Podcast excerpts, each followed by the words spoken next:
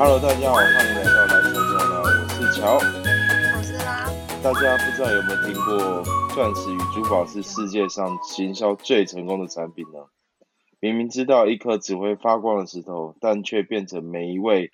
结婚不可或缺的礼物。相信大家常常听到钻石很很久远，一颗永流传。今天我们邀请到一位开珠宝二代的泰盛来到我们的频道，让他来说说为什么要接下家里的珠宝店，以及购买钻石珠宝需要注意些什么。Hello，泰盛，来跟大家打声招呼吧。好，大家好，我是泰盛。呃，那我是因为呃从小就学一些画画跟艺术啊，然后到大学的时候转成念商业设计，那就是其实对这些呃艺术跟设计很有兴趣，然后呃目前就是有一个自己成立大概两年的一个珠宝的品牌，然后它大概就是有一些日常比较适合日常生活佩戴的珠宝。跟呃专门帮客户做个人化珠宝的定制服务的一个品牌，是我目前现在的工作。哇哦，这样听起来好特别哦。然后，你有买过珠宝了吗？目前还没有到那个层级，希望有一天可以。哇哦，哎，那我想问一下泰盛啊，你以前是在学关于工业设计吗？还是什么样的经历，让你造成你今天可以、呃，对于珠宝这个设计的方面是有比较有一些 knowledge 的？嗯，其实我以前不是学工业跟产品的设计，以前在大学念的是商业设计，就是像比如说做公司的 CI logo，还有包装啊，或是说网站动画这一些东西。那其实、其实说起来，以前没有想要接家业啊，所以我才会念那些一一开始就想要逃离家里，所以我就选大学科技的时候，我就没有选相跟珠宝，比如说那时候有精工，但是我就没有去选精工这个科系这样子。哎，那我想问一下，就是你在之前原本想要逃离家业，但为什么现在又回来了呢？是不是有人影响到你，还是怎么样？就是说，其实，在外面上班一阵子之后，我也开始盘点，说我到底未来要做什么工作啦。那我发现说，其实家人也到一定的年纪，需要一些帮忙。然后，嗯，我就在想说，如何跟家里的工作做结合。那我就把我很喜欢的画画跟设计带到家里的行业里面，因为，嗯嗯，对，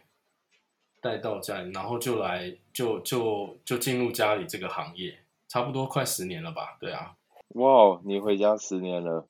听起来很不简单呢，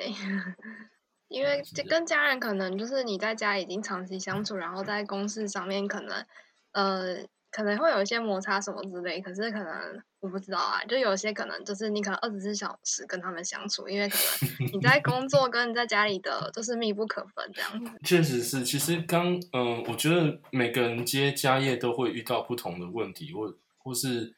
磨合的顺不顺，都每个人都不一样啦。那我也很喜欢看那种那种节目，就是比如说一些，嗯，他讲讲一些，诶，那叫什么？临时想不起来，就是讲讲一些创业家的的故事的那种电视节目。然后创业的一千零一个故事。呃，对对，类似这种 这一种故事，然后我就看大家是怎么样去转换家里的，或者说帮家里的产品优化，或是可能他可能是科技新贵，然后回来养虾或什么之类的这种。哦，对对对，对，我就常看这个故事。对对，那我就我我也会受那个影响，就觉得说，哎，那我学的东西是不是可以帮家里带来一些什么呃不一样的转型？对，所以才才想说啊，既然要回到家里工作，我一定要是让我稍微是有有兴趣，会会做起来有成就感或快乐的东西，我才能做的比较长久，不然像拉讲的，就是一开始回家的前两年，我也是很多磨合，很多很多跟上一代的这个长辈 有不同想法，对，常常会被 KO 蛮蛮容易的，对啊，KO，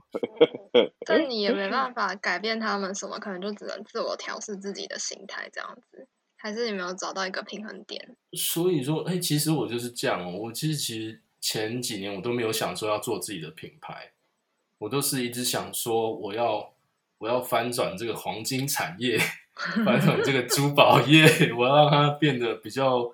接近年轻人啊。然后，呃，年轻人会愿意买，会会愿意走进银楼店。我觉得那个是哇，我前前大概五年左右都都在想这件事情。的不管都从，对，然后我发现说，哇，嗯，我想的事情可能跟上一代的落差有一点大，那他们他们可能还比较没有那么快能转过来，或者是说他也没有什么参考的依据，可以知道想象说会是什么样子，所以其实不不会太敢，就是轻易的做尝试啊。然后我只能就从我所学的，比如说帮我们家换招牌啊，然后设计 logo 啊，或是这个包装开始去着手。对，你跟家人磨合，其实也磨合了很长时间，到现在你有没有感觉到一种就是身心俱疲的感觉？哦，身心俱疲是前一阵子哦，我反而现在是现在现在比较平衡了。现在我会觉得说，我不不会特别想强求说一定要按照我的想法，或者说我比如说想要推进它到什么地步。我其实嗯，家里的店我就就嗯需要帮忙的时候帮忙，然后可以可以做的时候，我们就一边做，那也融合长辈的一些意见啊。因为他还是会有自己的的安全感。如果我一一次改太多，他会不安全感。我觉得这个是很多传统产业的人都会遇到的问题，或者说上一辈。那我就是现在比较平衡的方式，就是说，好，那我一边帮忙家里，一边有我自己想做的这个珠宝品牌，我可以慢慢开始让这个品牌茁壮。那我就花比较多的心力在自己的品牌上面。对，就平衡比较多，就就不会有太多争执了。就不会再像拔河一样。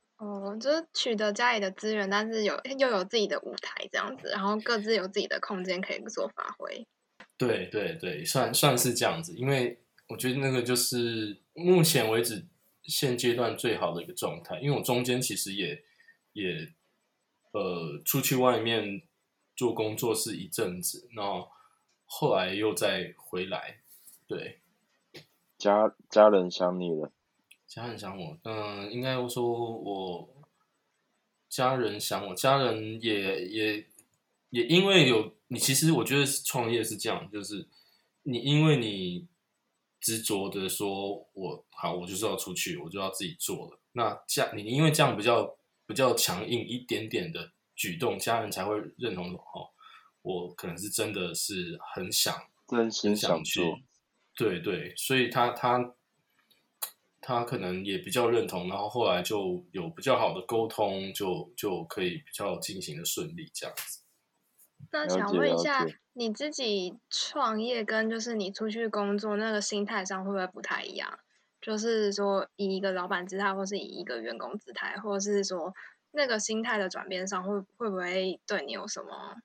启发，或者是你有没有觉得特别哪里不一样？因为你两个身份都有做过，这样是不是经营者的心态就差很多了？就是如果只是上班的工作，其实我只要只要把当天交代的事情，或是老板交代的事情处理好，其实我就不太需要去处理其他我专业以外的事情。但是自己创业就不太一样，自己创业的话，就是你会你会一定要去经手或涉略你本来不是专长的事情，比如说比如说业务，因为我原本可能是，就是我原本本来就是呃以设计为为主要的工作嘛，就是做做设计相关的，然后现在对现在现在就变成说，你除了要能把设计做做好，你可能还要跟客户的这个沟通跟接洽要能够顺利，这是算业务的工作嘛。然后另外一方面，比如说我东西设计好了，我可能还要去行销它，那又是呃行销公司在做的事情，就是你你你因为这个出发点，它周边的很多不同的技能你要去接触或提升，这样。那你相信术业有专攻吗？我相信啊，我相信术业有专攻。嗯，相信术业有专攻，对啊，就就相信。因为台湾现在蛮多的中小企业都是因为它是各个行业的精英，但我觉得台湾这次也是台湾的厉的厉害的地方。那当你每个行，你刚刚讲到包含业务单位，然后设计单位、行销单位，或者甚至是行政单位，我觉得这都是一个蛮大的组织体可以做起来的。对，在创业这个阶段，所以我觉得。可能有时候我们会去外面上了一些，比如说行销的课程啊，去上了一些业务训练的课程。但我觉得，身为一个老板，呃，对，像我也是自己在创业，我觉得就是你要学会如何去分工合作。对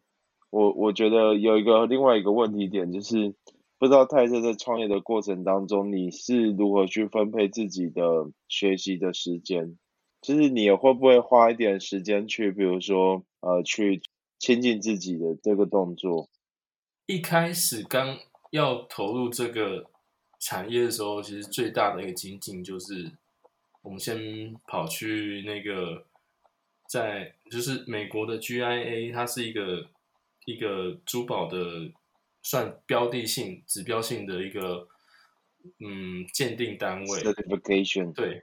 对，然后他他他其实我们我就去学了，呃，像比如说宝石学，那就会让我因为学的那个东西，就会让我们对所有通盘的宝石，比如说你现在讲红宝、蓝宝、祖母绿，嗯，碧玺，或者是说翡翠玉，嗯，水晶各种宝石，你会有个通盘的知识的了解。我觉得那个建构是第一个大的一个精进，这样子。然后再来就是像像比如说，我是因为想要做设计，所以我不是单纯想要卖珠宝，我想要设计珠宝，所以你也我也去学了怎么样设计珠宝这件事情，也是在台湾，就是美国的 GIA 在台湾的分校这边上课的，就是这这是这是一开始刚回家里的的一个学习的一些精进，那其实。像我现在可以想到的，可能像其他精进，就是比如说，嗯，哦，刚刚那些都是都是针对原本的专业范畴做精进，然后，嗯，像刚刚我们聊到的，就是那种比如说行销的精进啊，或者说，我最近也看到那个有一些商品陈列的课程，像这种也也是，我就。没有特定的时间，那我就看自己呃，目前有有时间可以安排的话，就会就会去做这些学习，这样。好，了解。那那在刚刚其实你有提到说，你在专门在替你的客人去做客制化珠宝设计这件事情，对吧？那你有没有呃，就是如果我今天有这样的需求，我要如何去呃跟你讨论这个事？就是你们的一个客制化的流程是什么？我会先了解一下这个客制化它的出发点。所谓出发点，就是他为什么会买，会想要需要珠宝。比如说他是要求婚用，或者是说他是情人节或是纪念日想要送给另呃太太，另外一半大大概知道他的对对，大概知道他的用意之后。那我们就会有两种方式，因为大部分的我我通盘的归纳就是定制珠宝大概分两种方式，一种方式就是我们先决定主石，就主要的这个宝石，然后呃，他可能就是一开始就有目标性的想要什么宝石，然后我们再去咨询他，呃，他他喜欢的偏好跟风格啊，这些首饰的类型。那我我再去讨论说，呃，有没有想要赋予这个主石或是这个出发点是什么样的意义？这个主题，那才会开始去设计，这是一种方式。那另外一种方式就是说，我他反而不是先决定我想要用什么宝石的，他是。他是那种，他就是想要送一份礼物。那我们先讨论主题。那这个主题，我举个例子，像之前的客人，他是定制了一个那个燕子的项链。那燕子就是先决定出来的这个主题。他因为因为他送礼的这个对象对燕子有特殊的意义，所以先决定燕子，然后。才会开始去设计，最后才决呃不是最最后中间才决定燕子上面要搭配什么样的宝石，这个是呃前后不一样的，就是大概分这两种，就是相辅相成的，就是看哪一个比较方向哪个，然后再衍生后面的设计这样。对，因为因为有些人是先先有一个想法的主的这种。概念，然后有一些人是他可能，比如说，因为结婚的话，简单讲就是说，结婚可能大部分会用钻石当主食，因为大家已经被这个刚刚乔讲的“钻石恒久远，一颗永流传”就是洗脑了 N 年，对，所以所以所以可能。以结婚来讲，他的他的选定主持，他会先说啊，我想要找一个钻石的戒指或项链，然后，但是他他又觉得市面上他没有看到喜欢款式，那或者说他觉得他有其他的想法，那他想要用定制的方式，那我就去问他说，呃，比如说，呃，他们是在我随便呃在在脑袋里面想的画面就是，比如说这这个这个要结婚的新人，他们是在。纽约的机场认识的，那可能纽约是他们是他们相遇的一开始，那可能纽约就特殊对他们讲特殊意义，那我们就可以用纽约当成主题来设计，比如说像这样子，对，那我们就会开始哦，把纽约的意象啊，或者说呃其他的，比如说纽啊，也可以说纽约的经纬度的坐标，也可以把它设计在。它的界圈里面，因为他们就是在那个位置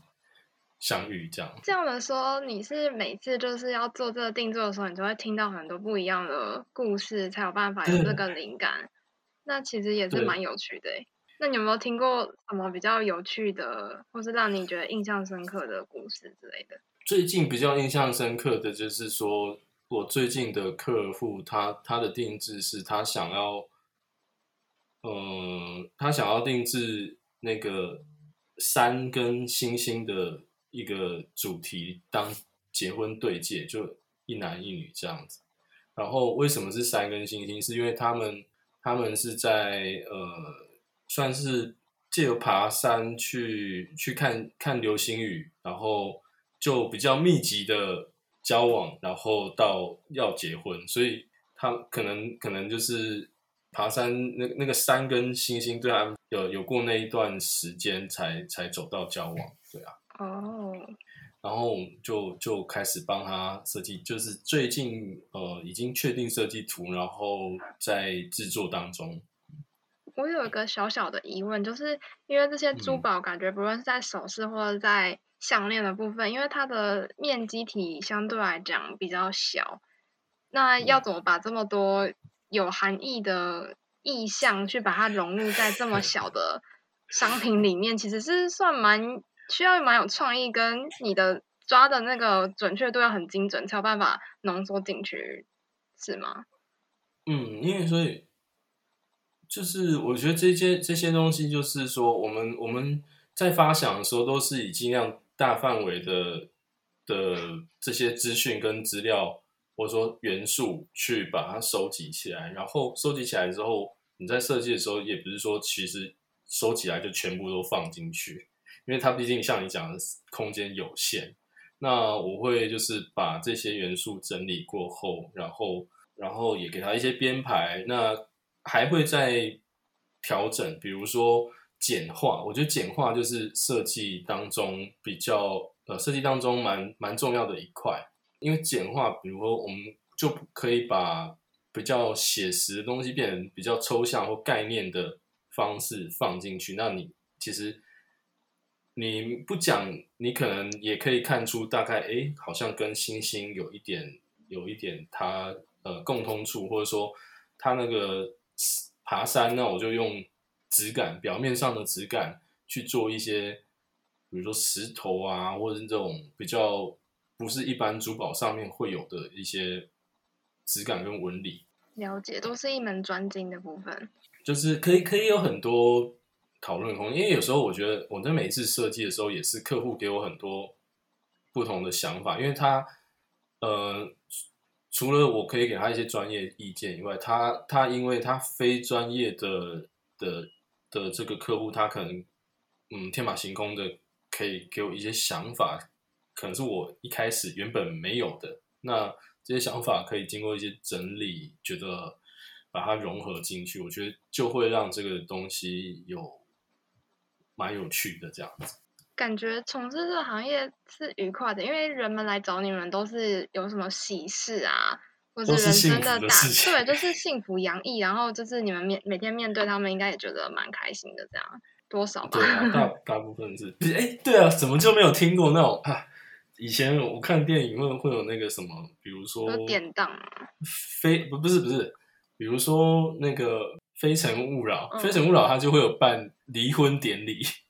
但是就不会有离婚珠宝这件事情。对，所以我就觉得，哎，哦，就是它会有有趣的东西，这样。对，等你来创造，你要成为第一个，会会不会有这样？别吧，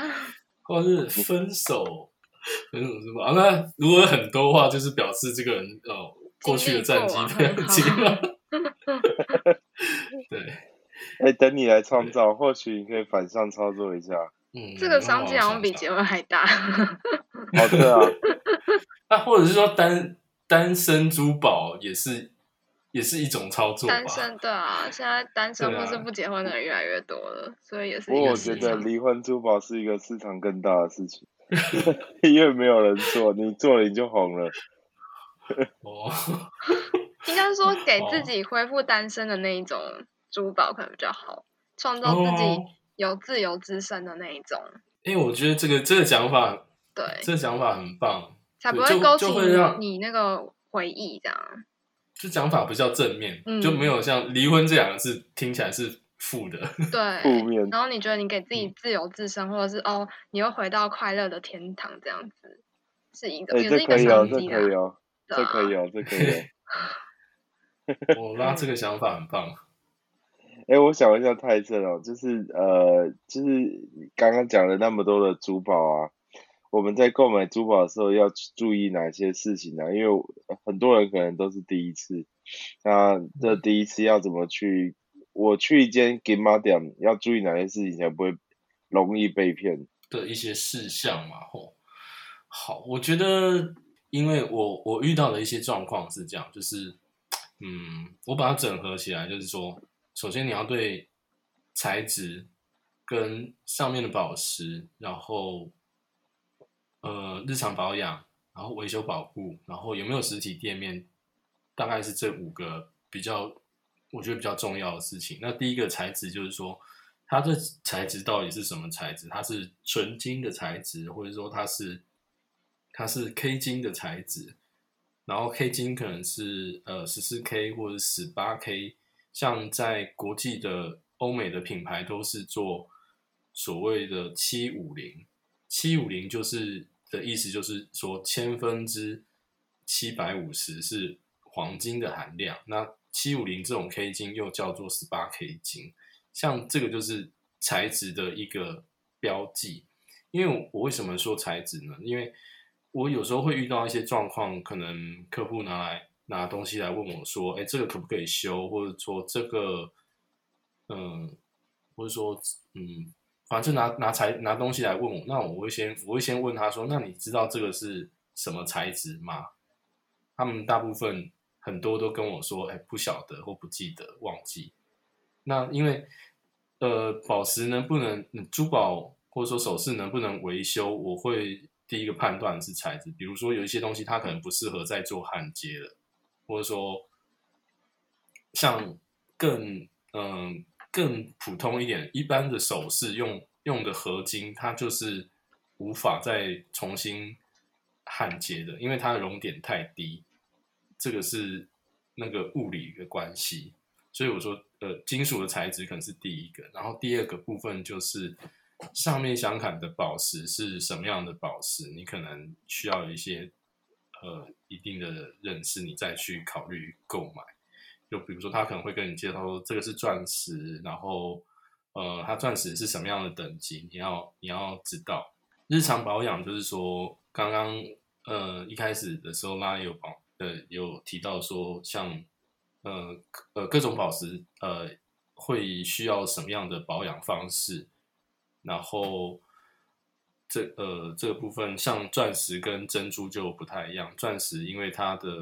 钻石的保养方式最最简单最容易，因为它它的坚固性跟抗化学性是比较强的。那比如说你你呃一般的方式，你只要有一些固定的清洁液去清洁，然后让上面的污垢不要附着的话，其实这个钻石就可以一直维持这样子的光彩亮度，它是不会褪色，不会呃变色的。那比如说珍珠就不一样，珍珠它的保养方式就是它需要它比较它是有机宝石，所以它比较怕一些化学药物，比如说我们出门的时候在喷喷一些定型液或者说香水的的的时候，可能会去影响到它表表层的皮质这样子。那另外一个就是说维修保固，其实在购买的时候，我觉得商家啦，其实商家应该要主动去告诉消费者说，嗯，我们这样的购买其实日后有什么样的保固？那比如说改手围啊，变胖变瘦了，或是说断掉了，可不可以修理？或是说，呃，日日后可能戴了很多年之后，想要重新再维修，呃，重新再保养它的话，会有什么样的方提供什么样的方式啊？有没有费用？这是一个重点，对，所以最后就是实体店面，就是我觉得啦，实体实体店面还是还是珠宝这个产业需要的一个部分，因为我我之前会有一个状况，就是我遇到那个客人，他就拿了一个一个看起来像钻石的一个戒指拿来问我，那我就请我帮请我帮他看，然后我帮他看了一下，我发现那个不是真的钻石。那他就说他在网络上买的，然后我就有很多问号啊！你可以在网络上就决定你要买一个钻石，那想必是他可能比如说被嗯不太合理的价格给吸引了，然后可能这个它它上面又没有把它讲的很清楚是钻石，它可能只是像钻石的的东西，对，所以我觉得。你你还是要到实体店面去实际看看这个你喜欢的东西，这样子。好，就五件事情。那想问一下，你大概遇到什么样的客人会去购买这些珠宝啊？就是你大概分布的客群，他们来就是银楼啊，或是找你们。的那种时间点大概会落在什么？你说时间点是说月份这件？哦，不是，是说他们，比如说哦，人生人生的什么阶段里程碑？嗯嗯，好。如果从如果从时间轴拉开来看，就比如说，呃，我把黄金的部分也也也大概归纳进去，就是像刚出生的时候会有那个明月礼。嗯，就会送送，比如说亲朋好友或同事，就那种诶黄黄金的小朋友的首饰，那或者他到周岁的时候要抓周的时候，可能阿妈会觉得哇，我要加码我的金孙，对，他就买那个金手小朋友的金手链啊，或是以前还有那种 帽花，帽花就是一种一片金包，然后把它缝在帽子上面的的那种那种一些。传统仪式，然后到了好一岁周岁，那比如说到了十八岁，也会有一些妈妈啊，或是他可能小朋友他可能成年礼，然后妈妈就会送一条项链给自己的女儿，这也是会有这个状况。那再来就是再更往大一点，比如说啊出社会了，我有看过那种他算出社会一段时间，然后他已经努力了一段时间，他他就是来买一条金项链，他觉得这个他算是自己稍微有一些成绩了，然后他就就买一条项链给自己。然后再往后的话，就是结婚，结婚就是一个珠宝里面最聚焦的一件事情。就大部分结婚会有很多很多一些，不管是黄金需求，或者是钻石戒指对戒。在后面的话，好，在在后面的话，就是过了结婚之后，其实会买珠宝的的几个需求，可能就会比较属于是，嗯，属于是个人的，或者说他他想要传承给自己的子女的这种，他就是先自己买的，然后自己可以带，那他就会把把能不能传承这件事情考虑进去，就是至少这个珠宝是不会坏，可以一直一直保持这样的状态。我说玉镯，这也是。嗯，在稍微年纪比较大一点的客群会遇到的。了解，那我这样听起来，珠宝也是另外一种隐形资产，对不对？资产哦，你把它看作它，它其实就是把把钱变哦。我最近听到一个朋友这样讲，他说钱不是不见了，钱只是变成你想要的喜欢的样子样子，对对，大概大概就是类似像这样。那它变成珠宝之后，它还是有一定的价值在，它不会说，比如说汽车一落地就变变质半价，嗯之类的。但珠宝虽然没有到半价，但它可能就是它就是买了之后，它还是会有一定的价值存在。但是大大家比较容易有一些模糊地带的误解，就是说，他大家以为增值这件事情啊，就是呃保值是一定有。那增值这件事情就就是一个未知不一定的未知数，因为它可能要看你的物件跟你的时间再去决定会不会有增值这件事情。哦，所以连黄金都不见得会那个吗？就是变成它真的是变成一个作品之后，它也不见得真的说哦，金价涨了它就会有增值的状况吗？还是说，有金价金价涨就就就有，嗯就绝对有，对。那金价你要知道，金价金价的涨跌它不容易是不容易是突然之间变很大的，嗯对，它可能涨跌是慢慢的一点一点，那你可能你要用这个当做赚钱，你还是需要长线吧，大概可能两年、三年以上的的时间才会有。假设它都一直是在涨的状况的话，你才会看得到那个效果。了解，哎，我我问一下哦，就是在在那个，就是我之前有看一些银楼啊、金或者是像这种店面啊，他们有在卖金。那在卖金的过程当中，他如果假设我跟你买买金条，它真的是可以扛回家的吗？哦，有啊，其实金条有迷你版的啦，迷你版大概就是像，比如说我的一个大拇指的指节这个大小，大概是黄金一两的重量，那这个一两你就可以放在口袋里面带回家。嘛，对他，他因为会，你刚我们刚刚聊到的是那个资产嘛，那其实有一些客人他们是呃每年每年，或者说他可能半年就买一次，也有可能，就是他可能半年就固定把它当成存钱的方式买黄金，然后那个额度可能大概就是六万块上下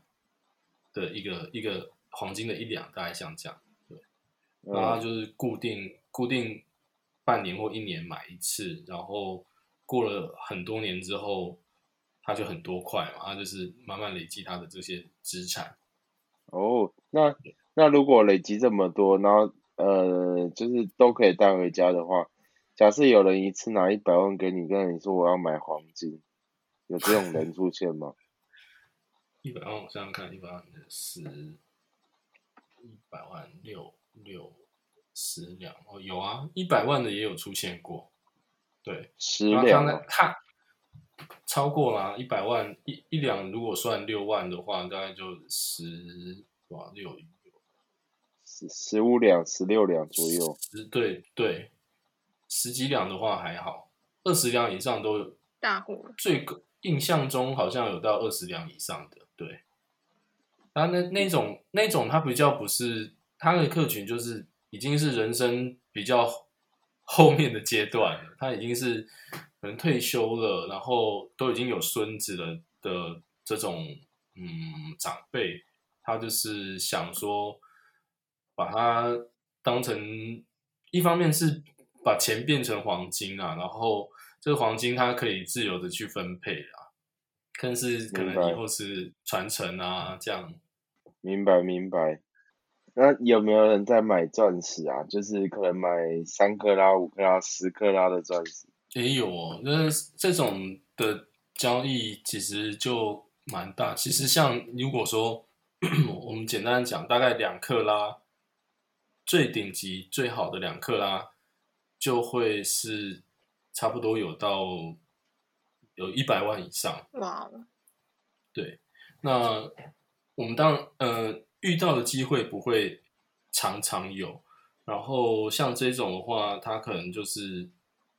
也有一部分他把它当成是资产的配置，因为毕竟那么多钱，然后变成那么小一块东西，对他来讲是容易收藏，然后他还可以戴在手上。